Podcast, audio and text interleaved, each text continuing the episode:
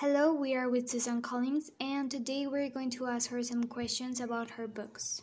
Was The Hunger Games the first book you ever wrote? No, it wasn't the first book. Actually, the first book I wrote was Gregor the Overlander, and the major theme is to teach the kids how to do things right. Which of the three books is your favorite one? Well, actually, that's a tough one, but I think that The Hunger Games. Yes, that's my favorite one. And now your fans are going to ask you some questions. The Hunger Games points out problems such as extreme poverty, starvation, oppression, and the effects of war on the people. What led you to write about such serious topics? It was probably my father's influence. He was an officer in the Air Forces, a military specialist, and also had a PhD in political science.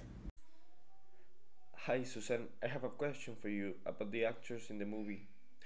Do you think Jennifer Lawrence correctly plays the character you imagined when you wrote the book?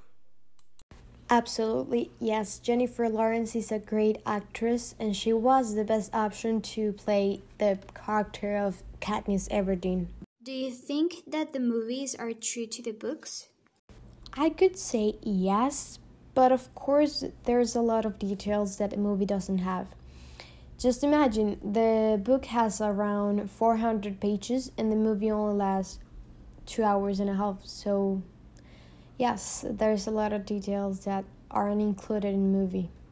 And for the final question, who of the characters in the Hunger Games is your favorite one?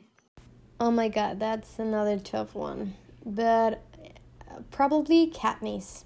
Because she's a strong and independent woman, and also because she's the main character. That's it for today. Thank you for being with us.